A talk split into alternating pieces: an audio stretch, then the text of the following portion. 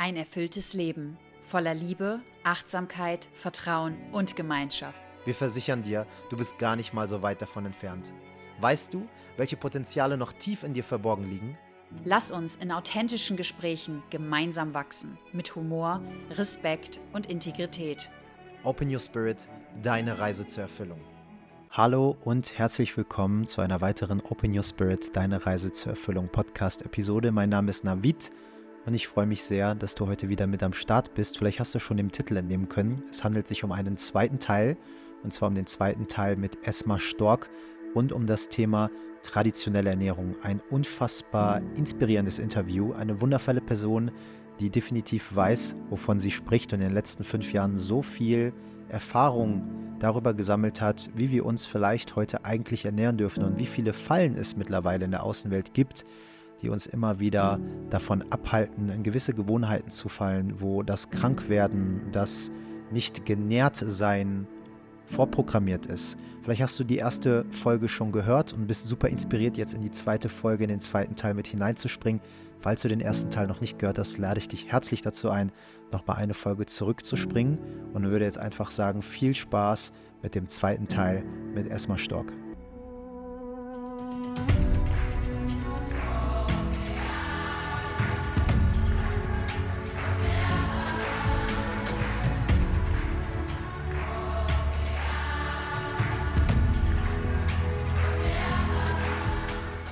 Was ich als nächste Frage sehr interessant finde, ist vielleicht, wie wählst du denn deine Bauern aus? Gehst du nur zu zertifizierten Biobauern oder kann man gute Qualität auch ohne Biosiegel irgendwie erkennen? Ja, tatsächlich äh, spielen Biosiegel schon eine, eine große Rolle, aber es ist nicht alles und es geht auch anders. Also die Ausnahmen bestätigen die Regel. Natürlich gibt es bei verschiedenen Biosiegeln verschiedene Anforderungen, die erfüllt werden müssen. Bei den einen sind die Anforderungen nicht so hoch, bei den anderen sind sie höher, was, was Haltung, Fütterung, Einsatz von Gentechnik, Anzahl der Tiere in den Stallungen, äh, Zugang zu Weiden und Freiflächen und so weiter. Das ist alles, das kann sich jeder auch gerne mal im Internet anschauen, wenn man da mal einfach vergleichen möchte. Wer ist jetzt da so der Spitzenreiter, wer hat die höchsten Anforderungen, wer hat äh, nicht so. Also nur so als Beispiel dieses EU-Bio-Siegel, was ja oft in den ganzen Discountern da ist ähm, bei den Produkten. Das ist so das, sagen wir mal, schlechteste, was es gibt. Also da sind, da sind zum Beispiel teilweise, da ist teilweise immer noch Gentechnik erlaubt zu einem bestimmten Prozentsatz. Da dürfen fünfmal so viele Tiere mehr auf demselben Platz äh, sein als bei einem anderen Biosiegel. Also da würde ich mir das einfach ein bisschen anschauen, was ist denn mir selber auch wichtig. Also das ist. Wo kann man sich das anschauen? Im Internet gibt es viele Tabellen und Vergleiche, einfach deutschlandweite Biosiegel im Vergleich. Ähm, da sind dann schöne Tabellen. Und da muss dann auch jeder für sich herausfinden, was ist mir denn selber jetzt wichtig. Also geht es mir jetzt nur rein um die Fütterung, weil ich möchte zum Beispiel keine Medikamente und Antibiotika in dieser Fütterung sehen oder geht es mir wirklich auch um das Tierwohl, dass die den ganzen Tag auf der Weide stehen können oder nicht. Also das kann man sich natürlich anschauen. Was aber tatsächlich nicht heißt, dass es nicht Bauern gibt ohne Biosiegel, die das auch schon so machen. Da mhm. habe ich tatsächlich auch in den, in den letzten Jahren ähm, immer wieder ähm, welche gesehen, die sich dann zum Beispiel die es eh schon so machen aus einer Intuition oder aus einer eigenen Ethik heraus, dass die sagen, natürlich ist es ganz normal, dass meine Tiere den ganzen Tag draußen sind auf der Weide oder das ist für mich normal, dass ich das Getreide für meine Tiere selber anbaue und nicht irgendwo aus dem Ausland kaufe und so weiter. Ähm, oder dass, dass es ganz normal ist, dass ich meine Tiere ähm, direkt bei uns schlachte oder direkt auf der Weide, Weide schlachte. Es gibt ja auch Weideschlachtung äh, und so weiter. Aber halt nach außen hin kein Biosiegel tragen, weil sie sich vielleicht A nicht leisten können, weil der Betrieb noch nicht so aufgestellt ist, weil sie vielleicht noch am Anfang sind ihrer Arbeit, weil vielleicht die nächste Generation übernommen hat. Also da gibt es viele, viele, viele individuelle Faktoren. Und das Einzige, was hilft, ist tatsächlich hingehen und sich das anschauen. Also wenn es was Regionales ist, äh, hinfahren, mit den Bauern reden, mit ihnen sprechen. Die freuen sich ja darüber, wenn jemand da ist und Interesse zeigt.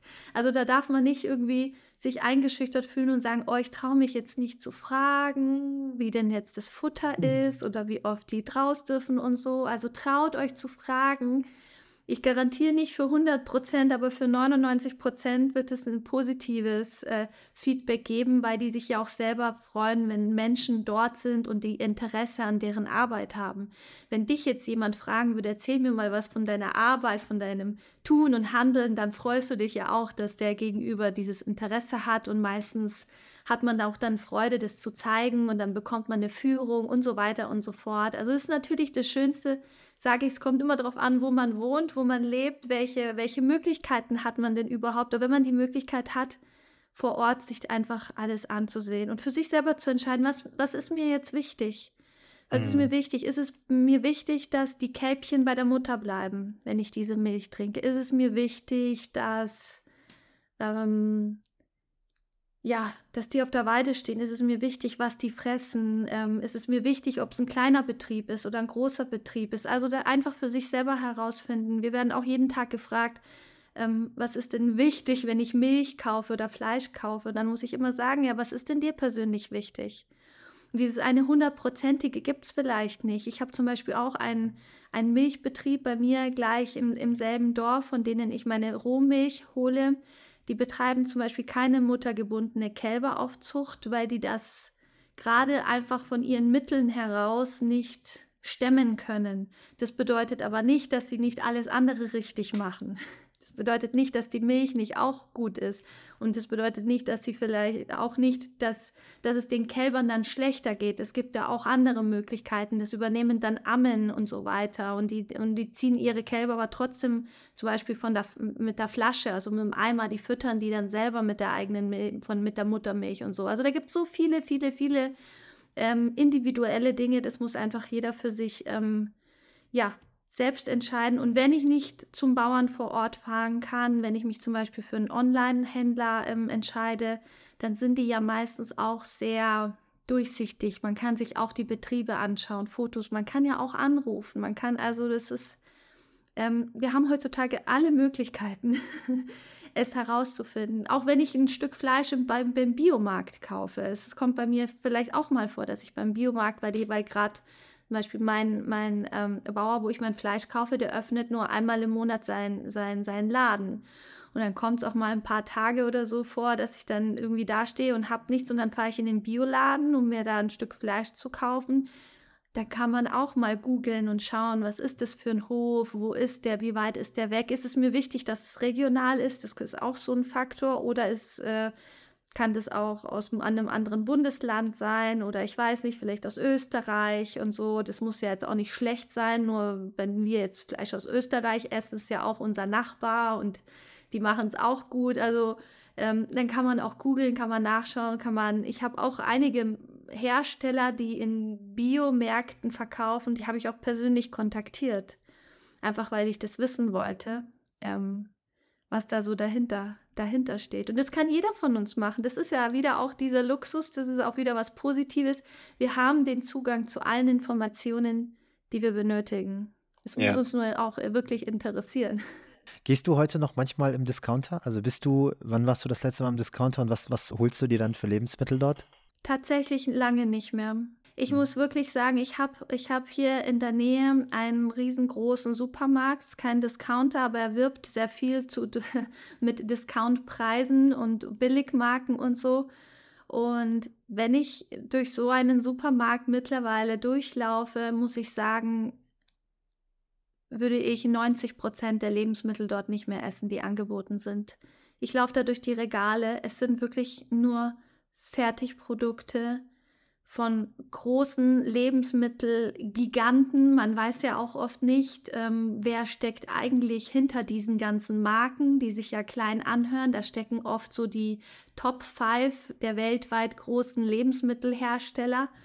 Ähm, das sind Fertigprodukte, das sind Produkte, die aus dem Labor stammen teilweise, die die voll sind mit Aromen, künstlichen Stoffen, Chemie, Konservierungsstoffen, mit künstlich erzeugten Zusätzen, also einfach mit Dingen, die mit Natur und Lebensmittel und Natürlichkeit überhaupt nichts mehr zu tun haben. Also selbst ein, ein, ein Keks, auf dem draufsteht, der wird aus Dinkel gemacht oder so.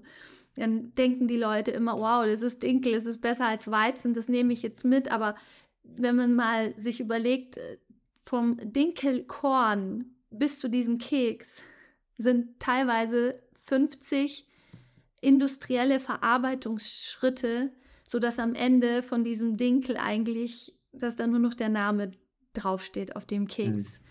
Und ähm, von daher äh, hat sich das jetzt bei mir auch so in den letzten Jahren einfach so entwickelt, dass ich, wenn ich durch diese Standard-Supermärkte durchgehe, allein schon die Gerüche dort, allein von diesen ganzen bunten Verpackungen, von diesen ganz, alles, was da so ausdampft an zigtausenden von Verpackungen und, und Fertigprodukten, dass ich das schon fast gar nicht mehr ertragen kann. Also ähm, ich hole mir dann mal da, wenn ich weiß, es gibt äh, gute, gute Eier oder mal eine Butter oder halt mal einen Tomatenmark in Bioqualität, aber irgendwo oder mal ein Gemüse. Es gibt ja auch einige, die bieten ja auch regionales, gutes Biogemüse an. Ich will jetzt nicht alle Supermärkte verteufeln. Ich sage jetzt auch nicht, alle müssen nur beim Biomarkt einkaufen.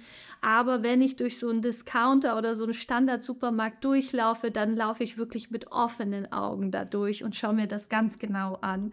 Und schaue auch dann wirklich hinten auf die Verpackung drauf, was ist da drin. Und das ist der große Unterschied zu den, sagen wir mal, neuen, jungen Unternehmen, Bio-Unternehmen. Gibt ja auch viele, viele, die es jetzt gut und richtig und besser machen wollen, die dann ihre Produkte in den Bioläden anbieten.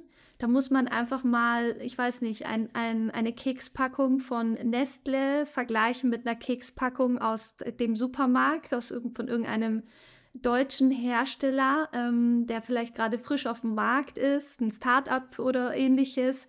Und dann vergleicht man einfach nur mal rechts, links die Zutatenlisten. Da hat man auf der einen Seite 30 Zutaten und auf der anderen Seite vier oder fünf. Also es gibt diese Fertigprodukte auch. Die bestehen dann auch nur aus vier oder fünf Grundzutaten und man verzichtet auf Aromen, man verzichtet auf Konservierung, man verzichtet auf gewisse starke Verarbeitungsmethoden und so weiter. Also das gibt's, aber wie gesagt, wenn ich durch einen normalen Supermarkt oder Discounter laufe, dann mittlerweile weiß ich da nicht, was ich da kaufen würde tatsächlich. Und wenn ich was kaufe, dann notgedrungen und wirklich mit ganz offenen Augen und ich lese dann ganz genau, was da hinten drauf steht.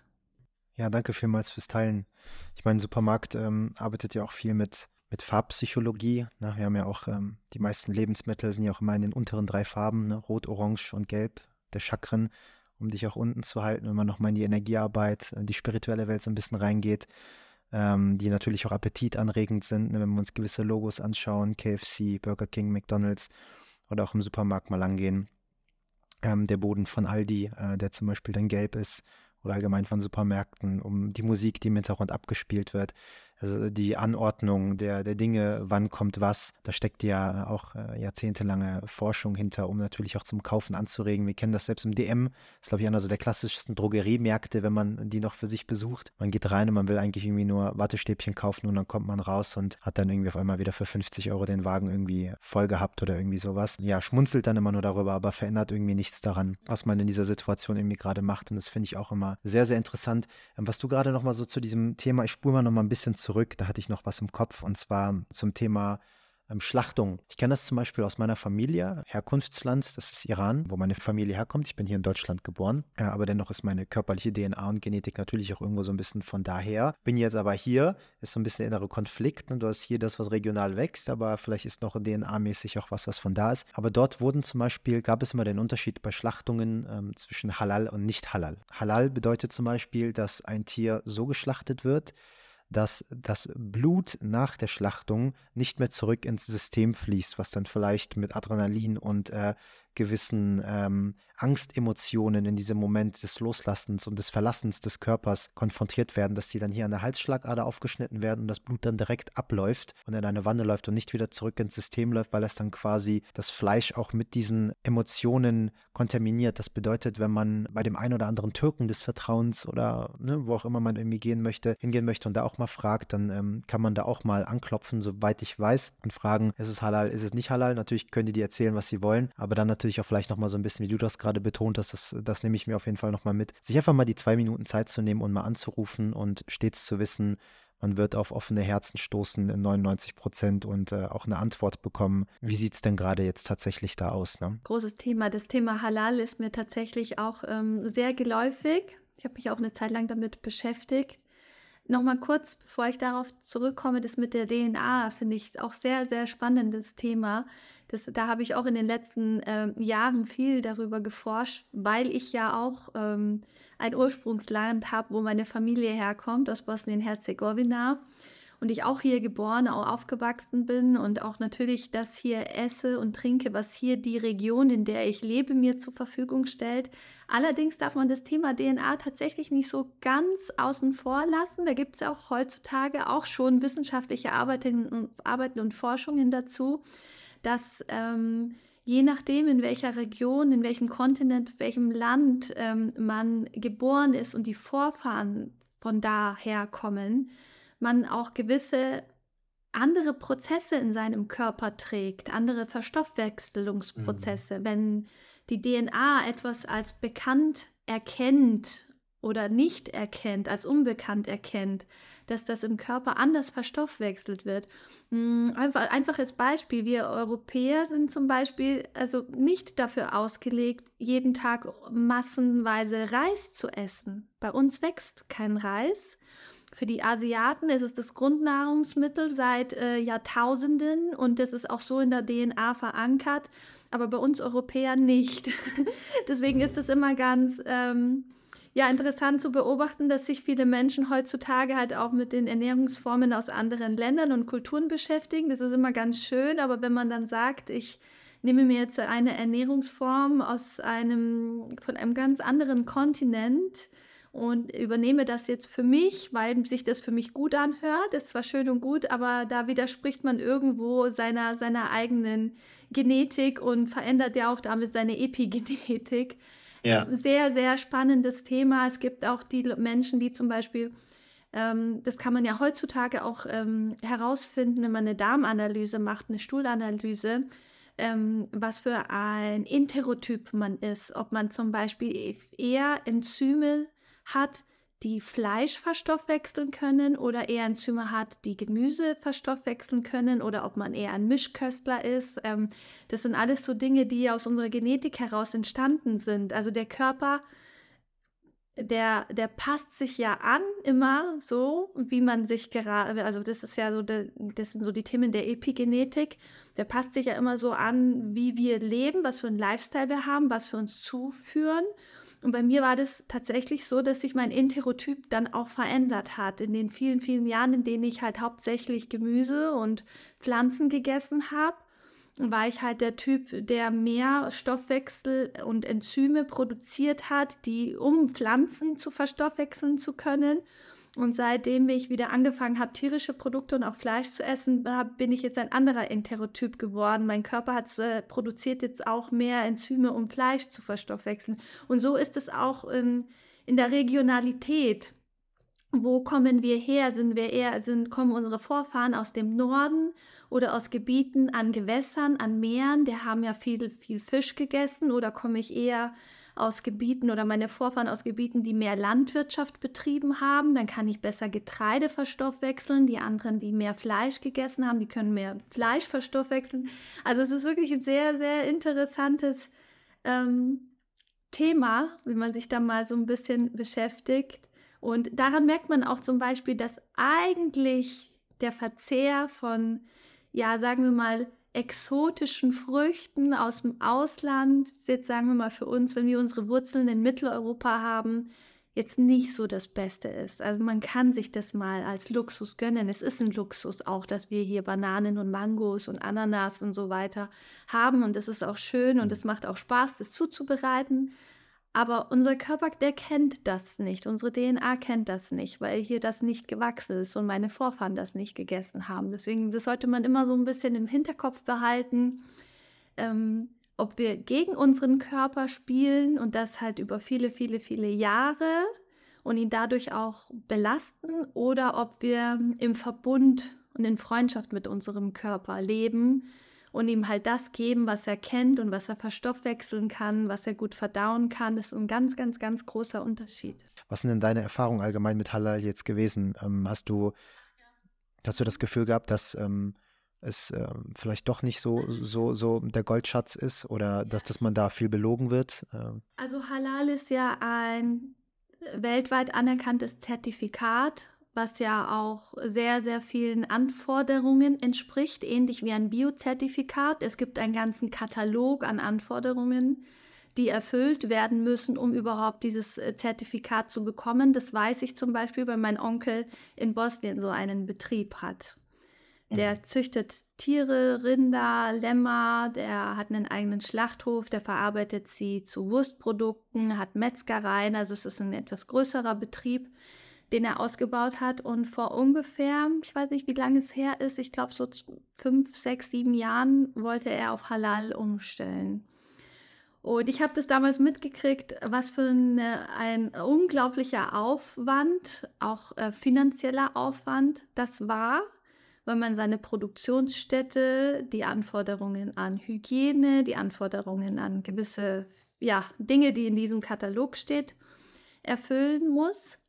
Mm, mir persönlich, ich fand es sehr gut, weil ich da mit allem ähm, d'accord bin. Ich bin auch d'accord mit dem ähm, Abhängen und das Fleisch, äh, das Blut ab, ablaufen lassen, damit da nicht das, dieser Rückfluss entsteht und so weiter.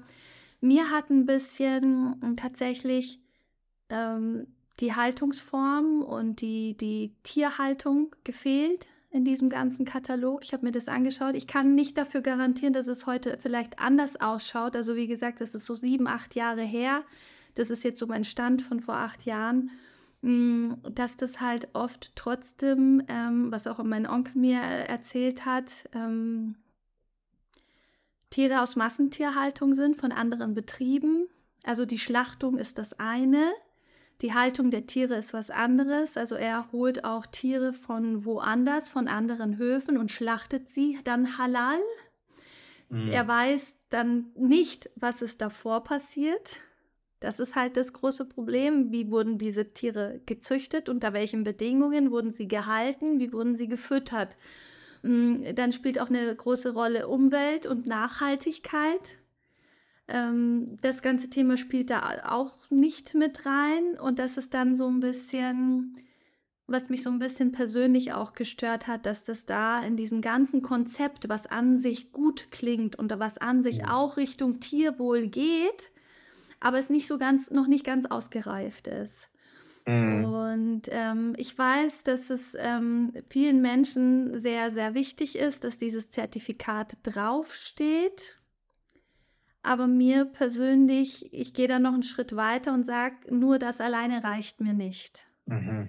Das ist das, weil ich persönlich, und das ist wieder wirklich so eine eigene Sache, das ist das Thema, was ich vorhin angesprochen habe, jeder muss für sich selber entscheiden, was ist mir wichtig. Und die, die sich dafür entscheiden, dass ihnen dieses Label, dass das da draufsteht, dass es wichtig ist, dann ist es okay so, dann reicht es für die aus. Aber ich habe für mich entschieden, dass es halt für mich nicht wichtig ist, weil ich also nicht wichtig, nicht alleine wichtig ist, weil ich gemerkt habe, dass mir da ein paar Aspekte einfach fehlen. Wobei ich weiß, dass sich auch da in den letzten Jahren viel getan hat, weil auch beim Thema Halal da es schon Organisationen gibt und es gibt auch Arbeitskreise, also wirklich weltweit, die das Thema Umwelt und Nachhaltigkeit und Tierhaltung mit reinbringen möchten. Das ist, glaube ich, nur eine Frage der Zeit, wann das da mit integriert wird. Das heißt, alles, was vor der Schlachtung passiert, dass das auch noch berücksichtigt wird. Mhm. Dass auf das Tierwohl eingegangen wird und dass es nicht irgendwo aus dem Ausland hergeholte Tiere sind, die dort unter katastrophalen ähm, Bedingungen gehalten wurden und dann aber in dem Halal ähm, in der Halal-Fabrik geschlachtet wurden, dass das halt nicht ausreicht, sondern dass das, was alles, was davor passiert, auch geprüft wird. Es kann sein, dass, dass, sich, dass da jetzt auch eine Veränderung kommt. Also das wäre auf jeden Fall schön. Aber wie ja. ich vorhin gesagt habe, die 100%-Lösung findet man halt leider nicht überall und jeder muss für sich entscheiden, ähm, ob einem 80 Prozent ausreichen oder 90 Prozent ausreichen oder ob man ewig auf der Suche nach den 100 Prozent sein möchte. Ähm, ja, aber wenn wir ein Bewusstsein dafür haben, ist es schon mal schön. Es ist, mm. es ist trotzdem auf jeden Fall besser, wenn man auf so Sachen achtet, egal was es ist. Es ist ein Biozertifikat, es ist ein Halal-Zertifikat oder ob wir uns mit den Bauern unterhalten oder mal einfach googeln es ist ein Schritt in die richtige Richtung zu mehr Bewusstsein einfach und zu weniger ich schaue weg. Das ist ja das Problem. Wir haben ja dieses Stück Fleisch fertig auf unseren Tellern oder die Wurst fertig auf unseren Tellern und alles, was davor passiert ist, wissen wir ja meistens nicht. Und das ist dieses Wegschauen und das ist auch so dieses ähm, ja, könntest du ein Tier essen, was du selber geschlachtet hast? Ne? Das ist immer so, äh, die, die, die, große, die große Frage. Also ich könnte nicht selber schlachten, aber ich ähm, stelle auch meine Schuhe nicht selber her. Es gibt halt Menschen, die sind für sowas bestimmt und können sowas machen und andere können sowas nicht machen. Also nur weil ich nicht in der Lage bin, es zu schlachten, heißt ja nicht, ich, ich äh, esse es nicht.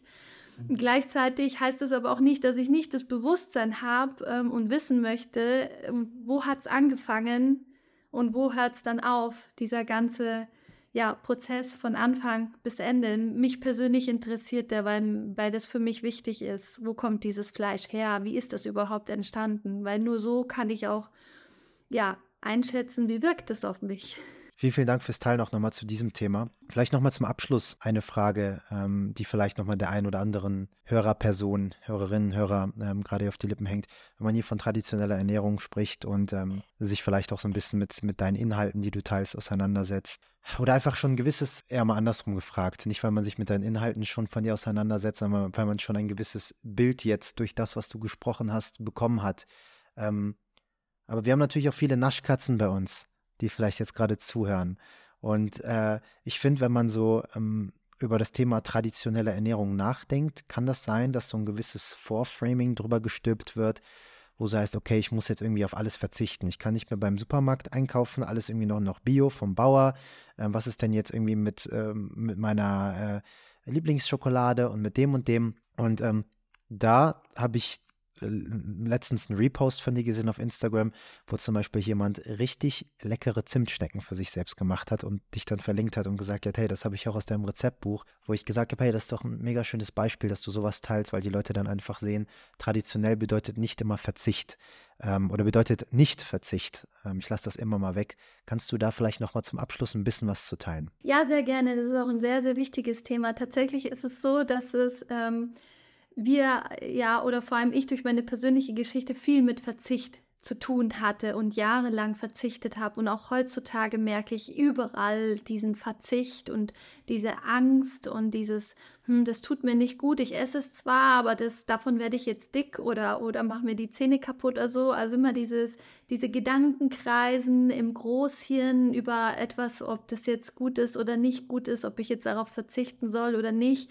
Ähm, heute sage ich, dass wir aus diesem Verzicht mal, aus diesem Verzichtsdenken mal rauskommen soll, sollten und dass es immer Möglichkeiten gibt. Es gibt immer Möglichkeiten und Kompromisse, wo wir sagen, es ist nicht perfekt, aber ähm, es ist gerade für mich so das Beste, was ich herausholen kann. Auch viele Frauen oder, oder Männer, die berichten so, ah, wir haben halt wenig Zeit, das alles umzusetzen. Dann sage ich, dann nimm dir halt eine Sache aus dem Buch, ein Thema, beschäftige dich mhm. ein bisschen damit und setze das um, dann ist es schon mal ein großer Schritt in die richtige Richtung. Und irgendwann, wenn du wieder Kapazitäten und Zeit und Muße hast, dir ein neues Thema anzueignen, dann mach das.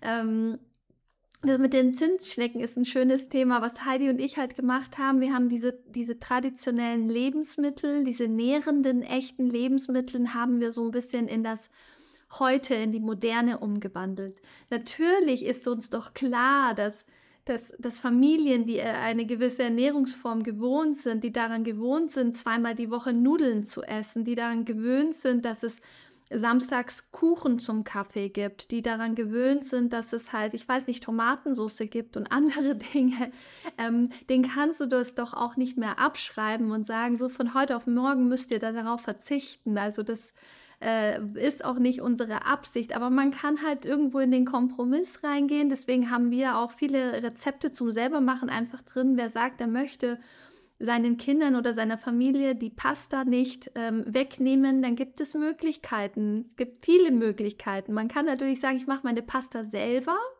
Da haben wir auch Rezepte drin. Es ist tatsächlich auch gar nicht so schlimm, wie man meint, dass das so ein riesiger Aufwand wäre. Also ähm, das kann man selber machen, aber man kann auch zum Beispiel sagen, also was ich auch auf Instagram oft zeige, obwohl wir sagen, macht es selber, ich zeige auch gekaufte Nudeln. Ich achte halt dann darauf zum Beispiel, dass sie aus Urgetreide gemacht werden, zum Beispiel aus Kamut hm, oder Emmer.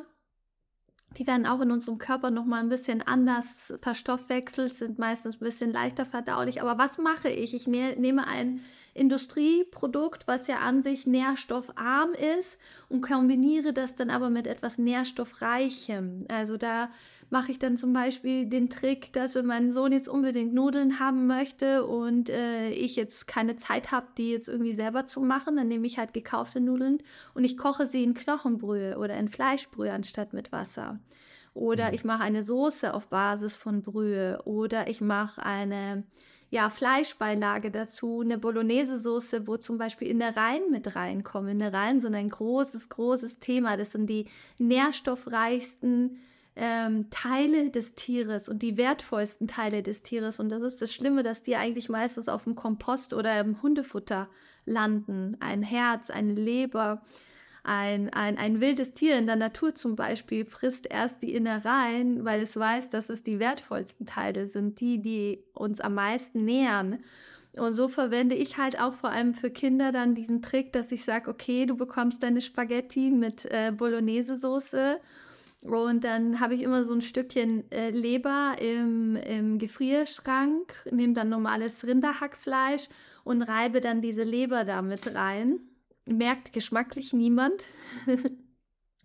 ähm, aber es bringt nochmal mehr Nährstoffe rein, mehr, verschiedene, mehr verschiedene Aminosäuren. Also Fleisch hat ja schon viele Aminosäuren, aber in äh, Innereien stecken nochmal viel, viel mehr und vor allem von denen, die wir nicht so in unserer täglichen äh, Ernährung bekommen, weil die meisten Leute essen ja am liebsten Muskelfleisch das mhm. Steak und, und so die, die, mageren Stücke und so. Und in dem Muskelfleisch sind andere Bestandteile als, als zum Beispiel in der Reihen oder in Knochen oder in Gelenken oder in der Haut. Also es ist auch das Nose-to-Tail-Prinzip, was wir in unserem Buch beschreiben, von der Nase bis zum Schwanz. Ähm, Urvölker haben auch immer das ganze Tier verwertet. Und wir Industriestaaten nehmen uns den Luxus zu sagen, wir picken uns nur die feinen Teile aus und der Rest wird weggeschmissen. Deswegen kriegt man ja heutzutage oft auch Knochen geschenkt beim Metzger. Da muss man einfach nur mal fragen oder beim, beim, beim Landwirt, weil der sagt, ich habe dafür keine Verwendung. Das möchte halt keiner kaufen, weil die Leute, die wollen ihr Filet, die wollen ihr Hackfleisch, ihr mageres Hackfleisch, die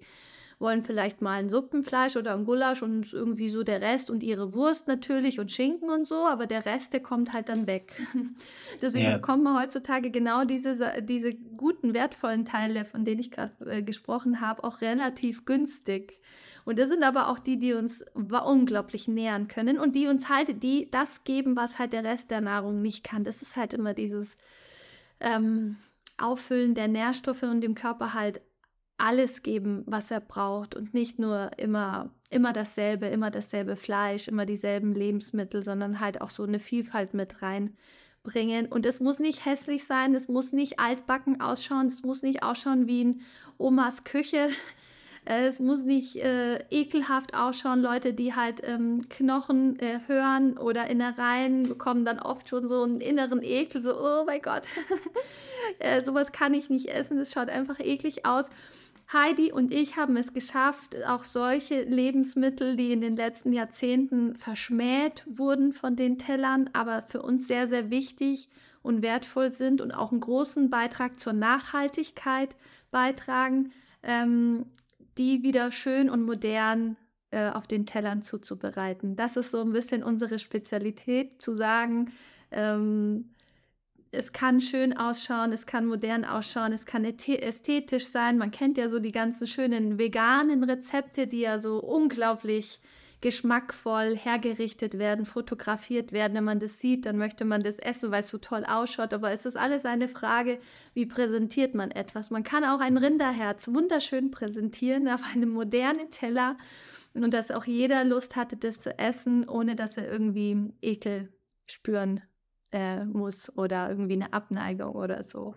Und man ja. kann natürlich Zimtschnecken so machen, dass sie, dass sie uns auch nähren. Man kann auch eine Pizza machen, so dass es keine leeren äh, Kohlenhydrate mhm. sind, sondern zum Beispiel in der vollwertigen Variante, indem wir unser Getreide frisch mahlen. Man kann auch einen Sauerteig mit reingeben, wenn man sagt, man hat jetzt vielleicht Darmprobleme oder verträgt das ein oder andere nicht. Man kann das schon so zubereiten dass es gut verträglich ist und dass es auch nährt, dass es auch der Familie schmeckt und dass es die Familie auch akzeptiert und annimmt. Ähm, ja, vor allem bei Kindern. da wirst du wahrscheinlich auch jetzt demnächst ähm, in die Phase kommen oder ihr mit eurem Kind. Am Anfang sind die ja alle noch sehr offen für alles. Mein Sohn war auch in den ersten ein, zwei, drei Jahren, der hat alles gegessen, was ich ihm vorgelegt habe, wirklich alles. Der hat von nichts, weil die ja auch noch nicht eingenommen, äh, nicht voreingenommen sind und offen sind, Neues auszuprobieren. Aber irgendwann kommt dann die Phase, so mit drei, vier, fünf Jahren, wo es dann heißt, ich mag das nicht, ich mag jenes nicht. Dann hat man beim, bei den Freunden oder im Kindergarten oder sonst irgendwo irgendwas gegessen. Das hat dann natürlich besser geschmeckt als zu Hause. Und dann gehen so die die, die Tricksereien los, wie ich sie immer nenne. Da geben wir auch oft ähm, Tipps auf Instagram und auch in unseren Büchern. Wie bekommt man Kinder genährt heutzutage? Vor allem Kinder, die, die halt so äh, sehr wählerisch sind und nur gewisse Lebensmittel mögen und andere nicht. Da kennen wir unglaublich viele Familien, die da, Familien, die da Probleme haben zu sagen, ich bekomme keine Vitamine in dieses Kind rein. Und da gibt es einfache Tricks, also zum Beispiel mit Ei, mit rohen Eiern, rohen Eigelben. Da kann man einen, einen leckeren Kakao machen. Den bekommt mein Sohn zum Beispiel jeden Tag äh, mit einer Rohmilch. Da kommen ein, zwei rohe Eigelbe mit rein, Rohkakao, ein bisschen Honig, Zimt, Vanille, was man jetzt so geschmacklich mag. Leicht aufwärmen, mixen. Der beste ähm, cremigste, leckerste Kakao, Kinderkakao der Welt, der auch noch Vitamine hat, der auch noch Mineralien hat, der, der hat Cholin, was sehr wichtig ist für, für Kinder, für das Gehirn, für die Gehirnentwicklung, der hat Phospholipide, der hat Omega-3-Fettsäuren, da ist so alles Aminosäuren, da ist so alles drin, was Kinder zum Wachsen und Gedeihen brauchen, in der Form eines Kakaos. Also besser geht es ja. doch eigentlich gar nicht. Ähm, das ist die Art der traditionellen Ernährung, wie wir sie tatsächlich heute, heute leben. Wir ähm, konzentrieren uns auf die Nährstoffe, vor allem bei Kindern, bei Kranken, bei Schwangeren, bei Stillenden, alle Menschen, die irgendwo einen höheren Bedarf haben an Nährstoffen, das kann man mit der traditionellen Ernährung wirklich wunderbar umsetzen. Ja, da hast du im letzten Teil auch noch eine Frage äh, beantwortet, die ich eigentlich noch notiert hatte, aber jetzt heute nicht mehr so aktiv mit in den Raum bringen wollte, weil ich auch merke, hey, wir haben jetzt viel Energie kreiert und ähm, das darf auch erstmal verdaut werden, wortwörtlich. Das darf erstmal auch äh, ankommen. Aber meine Frage wäre gewesen, ähm, dürfen Kinder, Babys alles mitessen aus der traditionellen Ernährung? Und grundsätzlich sagst du ja ja, aber irgendwann kommen die Kinder in einem Alter, so habe ich das jetzt rausgehört, dass sie einfach wählerischer werden und dann darf man halt einfach ein bisschen tricksen und die Dinge ähm, vielleicht ein bisschen anders verpacken. Ähm, aber trotzdem noch nährstoffreich, ob das jetzt ähm, Fleischbrühe, Knochenbrühe, Eigelbe sind, äh, die du dann noch mit runtermischst. Ähm, natürlich alles aus guter Quelle und dann auch äh, bewusst und mit Geduld und Ruhe zubereitet, aber dass man die zum Beispiel dem Essen auch beifügen kann, um aus ähm, ähm, ja, leeren oder leereren Nudeln oder Kakaogetränken Nährstoffbomben zu machen. Richtig, richtig, richtig. Und ich sage auch, Kinder brauchen nicht nur dasselbe wie wir, die brauchen sogar noch mehr davon. Die mhm. müssen wachsen, die müssen sich entwickeln, die, die, die, die ein, ein kleiner Körper, der, der noch im Wachstum ist und sich entwickelt, der braucht das alles noch viel, viel mehr als wir. Das sollte uns immer bewusst sein, wenn wir abends unserem Kind eine Brezel und eine Gurke zum Abendessen anbieten. Also das sehe ich tatsächlich leider sehr, sehr, sehr häufig. Oder Nudeln ohne Soße oder ähm, ja, die ganzen nährstoffarmen Dinge oder die ganzen Knabbereien aus den Drogerien, die für kleine Kinder gemacht äh, werden und so weiter. Das sollte uns wirklich immer bewusst sein dass diese Dinge uns Erwachsene nicht nähren würden, aber diese kleinen Geschöpfe, die so viel mehr Nährstoffe brauchen, um sich gut zu entwickeln, ähm, die brauchen das noch umso ähm, ja. dringender. Liebe Esma, ich würde jetzt gerne wirklich noch stundenlang mit dir weiterreden. Äh, aber Lisa und ich, wir gehen heute ein paar Bauern hier noch in der Umgebung abchecken.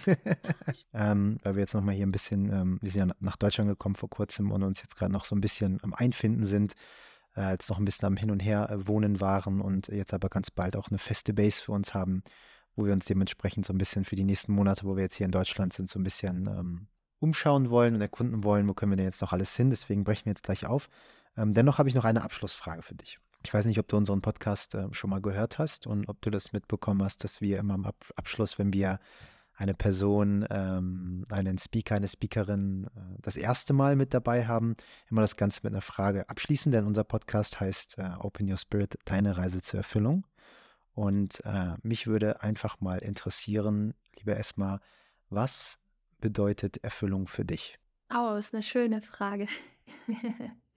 Eine Frage, auf die ich jetzt wahrscheinlich auch eine sehr, sehr lange Antwort wie auf den letzten Fragen auch geben könnte, aber der, die Zeit das jetzt leider nicht ähm, zulässt, ähm, versuche ich einfach aus dem Bauch heraus zu antworten. Erfüllung ist äh, ja für mich äh,